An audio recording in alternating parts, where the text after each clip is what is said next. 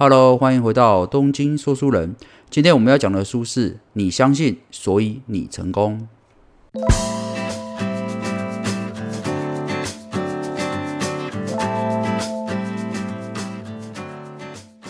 那这本书的作者是呃伯恩·崔西哦。那我先简单介绍一下伯恩·崔西这个人哦。事实上，伯恩·崔西哦，他是一个从蛮贫困的家庭中哦成长的。那他在年轻的时候，辗转做了很多哦需要出劳力的工作，可能打杂啦、刷油漆啦，哦或者是搬运石块哦这些粗重的工作。后来转职做业务员之后，才慢慢进入轨道哦，做上了 top 的 sales 哦，然后到后来之后，成为啊专业的演说家和知名的作家。所以事实上，伯恩·崔西他的成长过程就是一个从呃没有家庭背景哦，也没有特殊能力的人开始，到后面的成功，所以他是很明显就是一个白手起家的人哦。而且事实上，伯恩·崔西他自己哦，连高中都没有毕业哦，所以他更没有哦文凭的加持哦。因为我也是第一次看伯恩·崔西的书了，所以说我觉得这个人会不会是呃有点夸大他的一些呃成就，所以我稍微上网查了一下伯恩·崔西的一些著作，毕竟他说他是知名的作家嘛。结果我一上博客来查了之后，发现诶，伯恩·崔西的书还蛮多的哦。他曾经写过类似这几本哦，像《Goats》哦，没有目标你哪里都到不了哦，还有伯恩·崔西的口才圣经哦，如何在任何场所说服人。哦，或者是吃掉那只青蛙，伯恩·崔西的高效时间管理法则，还有天生我材必有用，如何设定目标并快速实践它，还有伯恩·崔西的成交宝典等等哦哦，这个还有其他很多本我就不赘述了。但从这边可以看得出来是，哎，伯恩·崔西这个人的确在这个成功学方面哦，目标学方面他是一个呃蛮专精的人哦。毕竟他自己很成功，而且出了非常多在这个领域哦呃蛮经典的书籍哦。那事实上，你相信，所以你成功。这本书我看完之后发现，它主要就在强调就是相信哦，就是最大的力量哦，要你摆脱消极的心态，学习胜利者的思维哦。甚至他在书中反复一直提到说，他之所以可以从一个呃没有什么学历的小伙子哦，贫穷的小伙子，到后来的成功，都是靠学习胜利者的思维哦。这也是为什么他。哦，花这么多时间在研究成功学方面，然后他也强调说，相信自己会成功哦，就会看到成功哦。那我接下来精简的这本书里面的呃六个比较经典的成功法则来分享给大家。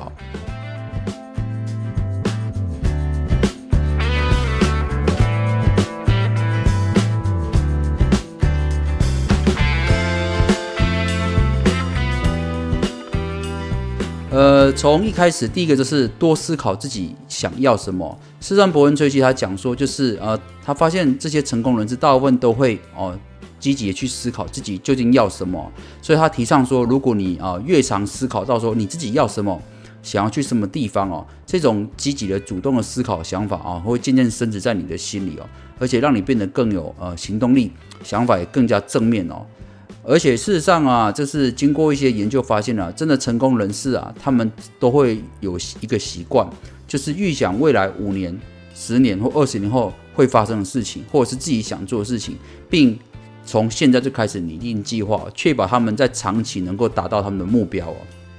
所以在你充分思考自己想要什么之后，就要努力达成这个目标。那想要完成目标，就必须先相信自己一定会成功，然后全力以赴，这样才有可能成功哦。这也是呃伯恩·崔西他反复强调，就是你必须先相信你自己，后来的作为才会有可能成功。如果你一开始都不是很相信你自己的时候，呃，这个成功几率是大幅的下降哦。好，我们再来讲伯恩·崔西的成功法则第二条，就是一个人的乐观或悲观啊，取决于他们的叙事风格。呃，这个怎么讲呢？一般人会觉得说，哎，我的开心或者是不开心，应该是现实影响吧。譬如说我今天哦，一上班，老板就说我加薪五千块，哦，当然开心到不行。哦，一上班，在上班前开车通勤的时候，车子跟他擦撞，心情就就不好啊。所以他说，一般人都会认为说，就是我的心情好坏跟我当天发生什么事情是有直接关系的。但事实上，呃，伯恩这些认为说，其实一个人乐观和悲观哦，并不是一定要跟现实有太大的连接。主要是取决于他怎么看待这个事实哦，所以他想强调就是说，并非所发生的事情哦让你不快乐，而是我们看待事情的角度哦影响我们的心情哦。讲到这边，我就有一个亲身的例子分享给大家，就是呃，在多年前我有个机会哦，拿到英国拉斯维加斯做参展。那那次参展是其实是我，呃，老实讲，我那时候第一次到美国去，所以我呃，我也是蛮紧张的。然后到了机场的时候，哦，安检非常严格啊，因为那个时候因为九一的事情。导致美国的机场就是安检哦，都一直都是非常的完善哦，所以呃，我们到那边之后，除了一般的哦检查之外，我们连鞋子跟皮带都要拿下了，等于是你身上只剩衣服跟裤子而已哦。甚至我看到有些人还就是被当场要求到隔壁房间去脱衣服的，所以我那时候就觉得哦，好像有蛮恐怖的这样子。结果我发现呢，就是在我前面，就是我们有排两三排嘛。那我们我前面的这一排就是有个黑人，他就是专门就是拿那个我不知道那个棒叫什么，就是他那个就是我们在机场常看到，就是那根棒子可以检查你身上有没有金属或者是危险物品的那一只嗡嗡的棒子。他拿那只棒子在检查每个哦每个旅客。那快轮到我的时候，我发现哎，这个黑人感怎么感觉看起来很开心啊？等到轮到我的时候啊，这个黑人看出来我很紧张的样子啊，甚至在我面前啊表演转了一圈，告诉我说：“哎，这样子可以脱外套，然后这边请放你的鞋子之类的。”呃，结果因为他这种就是蛮轻松幽默的动作跟笑容，让我觉得哎，突然就是那种紧张的心情都不见了。甚至那个时候，我觉得啊，他应该是整个机场里面最快乐的人，以至于说这个印象我很深刻，到这么多年之后我都还记得他。那从这边讲的话，我们就可以知道，这个黑人他只是一个嗯机场的安检人员而已，在职位上应该不是很高。但是我相信他的职位虽然在这个整个机场是呃倒数的低阶的职位，但他那天的快乐程度，我觉得一定是整个机场的前三名哦。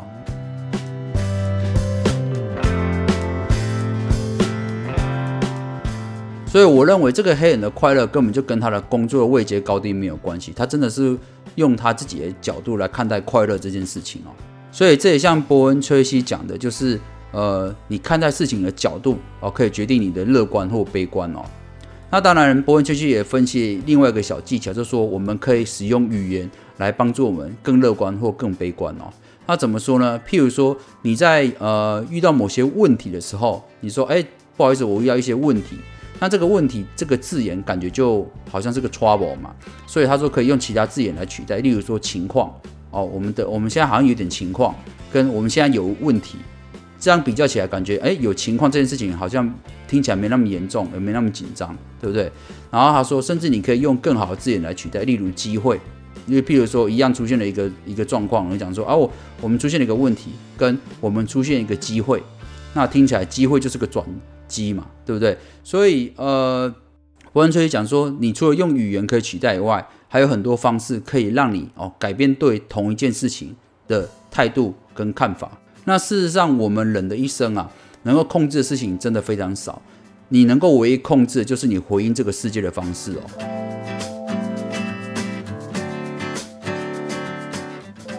好，那接下来继续讲，你相信，所以你成功的第三个技巧就是。预想未来的心智准备哦，那什么叫做预想未来的心智准备呢？也就是说，呃，我们人有时候会觉得遇到挫折或不开心，通常就是发生了就是呃我们没有办法预料到的事情嘛。波恩车奇这边分享说，就是我们可以做一些心智的准备，也就是说，你可以先预想，就是你在未来哦，你可能遇到了一些问题，或工作上或家庭上或个人上的一些问题，然后你可以想象你自己哦正。面带的微笑哦，以冷静、正面而且有建设性的态度来解决眼前这个问题哦，就是你假想用你你看到你自己就是这个态度来解决眼前问题的时候，其实在这个过程中，你心里就已经做好准备了。等到真的发生需要你解决问题的时候，你就会发现你的态度真的没有像以前那么惊慌失措，或者是那么暴躁了，而是会跟你先前预想一样，就是。更加冷静，更加具有建设性和正面哦，这就是伯恩崔西讲的预想未来的心智准备练习。当然，除了心理上的准备以外，呃，平常哦，我们也要培养自己呃正向的观念哦。所以，呃，伯恩崔西他也提倡就是正向的精神粮食这个概念哦。那什么叫正向的精神粮食呢？也就是说，呃，如果今年你想要健康的身体。哦，你是不是会开始注重哦？我要去健身啊，或者找个健身教练上课程，然后吃健康的食物，让我们身体更加健康，对不对？那一样的，同时如果你想要有一个成功的心态，那你就必须平常就多接触一些启发性、教育性、哦励志性的书籍。当然，你也可以多听听东京说书人啊。而你长期吸收这种正向的知识和呃技巧之后，就是你的精神粮食哦，哦喂养你自己啊，让你的心灵更加强壮，然后让你的潜意识更趋向就是往成功哦富足这个条件迈进哦。事实上，当你开始这样做的时候，你甚至可以发现说，它提升你的快乐指数和更有信心哦。所以有时候，呃，遇到不好的事情啊，或者是工作上不顺利的时候，千万不要在这个时候你回家哦，又放松了，又看了一些悲伤的电影或看了恐怖片之类的，只会哦让你的心情更往这个负面的方向走哦。这也是为什么，呃，如果你常阅读一些相关的成功学书籍，你会发现他们讲的呃观念或者是做法，其实都好像听起来都大同小异哦。事实上，这就是一种物以类聚哦，正向成功人都聚在一起，然后他们的观念跟思考模式也都是一样的。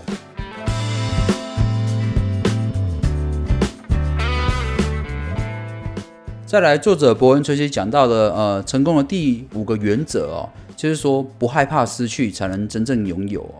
事实上，他发现很多人在呃成功的道路上，往往会遇到就是害怕比渴望还更。哦，更加严重哦。怎么讲？就是说，事实上也经过一些心理学统计，发现一般人哦，对于害怕的恐惧心理哦，是渴望获得的二点五倍哦。也就是说，与其得到东西，还更害怕失去哦。所以，为什么有很多宗教啦，或者是一些邪教，他们会一种会能够去控制人的心理，就是因为他们利用人的恐惧心理。你害怕，他知道你害怕失去亲情。他知道你害怕失去健康，他知道你害怕失去某些东西之后，用这些来威胁你说，哦，可能神的旨意或是某些旨意告诉你不应该这么做。他其实就是利用恐惧的心理去控制人哦。那么我们究竟要怎么呃停止过度的悲观和焦虑呢？其实这边哦书中有教个方法哦，叫做撰写灾情报告。那什么叫做灾情报告呢？就是说。呃，你先练习写了一个灾情报告之后，哦，能够有效的舒缓你这种呃悲观和焦虑的情况哦。怎么做呢？呃，总共有四个步骤。呃，第一个就是你先仔细想想哦，到底什么事情是让你担心的？有时候你心里慌哦，有焦虑，但是说不上来到底是担心什么。这个时候其实就是需要你去静下来想清楚了，到底是什么事情哦，让你心里不舒服，让你总是觉得坐立不安。你要先确定这件事情的核心是从哪个方向引起来的，确认了哦，我确实发现原来我心里不平静是因为这个原因之后，你就可以进入到第二个步骤了。那第二个步骤是说，分析你所担忧的情况哦，最坏的情况会到什么程度哦？也就是说，假设我担心的是工作上的事情，那我这个 case 这个案件有可能会搞砸。那搞砸的话，最坏的情况会怎么样哦？你先预想最坏情况会到什么程度哦？那当你想清楚，就可以再到第三步骤。那第三步骤就是你要下定决心接受最坏的结果。哦，没有错，下定决心接受。为什么？因为如果连最坏的情况你都可以接受的话，那你这一份担心就自然而然就会减轻非常非常的多，因为你已经想得很清楚了。事实上，我觉得人大部分的担心跟害怕最恐怖就是未知。怎么讲呢？我举例，譬如说，小孩子如果你在你面前出现了呃一只怪兽或者是恐龙，它可能当然很吓人，但问题是它至少是个看得到的对象，所以有时候你甚至鼓起勇气，你可以跟他反抗。但如果说你另外一个场景是你今天关在一个黑暗的房间里面或一个地牢里面，但你完全看不见周围，这总是有一些声音出现，可能是老鼠，但也有可能是鬼怪。相较之下，我觉得第二种在黑暗中什么都看不到的恐怖才是真的恐怖啊！所以其实我认为，呃，伯恩吹气这个撰写灾情报告，就是有点像是说，让你把事情整个面貌想清楚之后，确实认真的接受这个事情哦，知道自己可以承受最糟的结果之后，从这个黑暗的牢笼里面出来，看清整个事物的面貌之后，就可以充分减轻你的焦虑和悲观。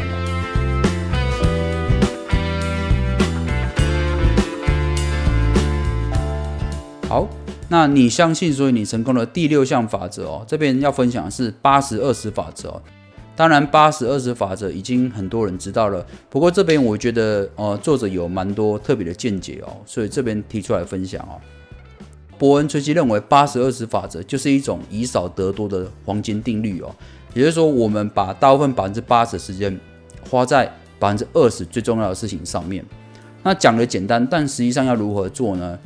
事实上，当你发现八十二十法则就是一种投入的更少但获得更多的定律之后，你要首先要做的事情就是简化。简化有分两个方面哦。第一个是简化你生活中的物品哦，也就是说，你身边的东西越少的话，哦，你就有更多的时间跟精力哦。然后再是第二个是简化不必要的活动哦。什么叫不必要活动呢？就只说你做某些事情你不擅长，哦，或者是做这件事情 CP 值很低，那你就尽量把这件事情交给别人做或外包出去哦，自己只专心做啊自己擅长或者是产值最高的事情哦。所以他认为八十二十法则真正实行的是两个面向，第一个是你要简化物质面，就是简化你生活周遭的物品，只留下你真的需要或必须或你想要的东西。然后第二个是简化不必要的活动，就是简化那些呃产值很低的事情哦。而且同时必须时常退步哦，来审视自己，说如何让生活再过得简单一点。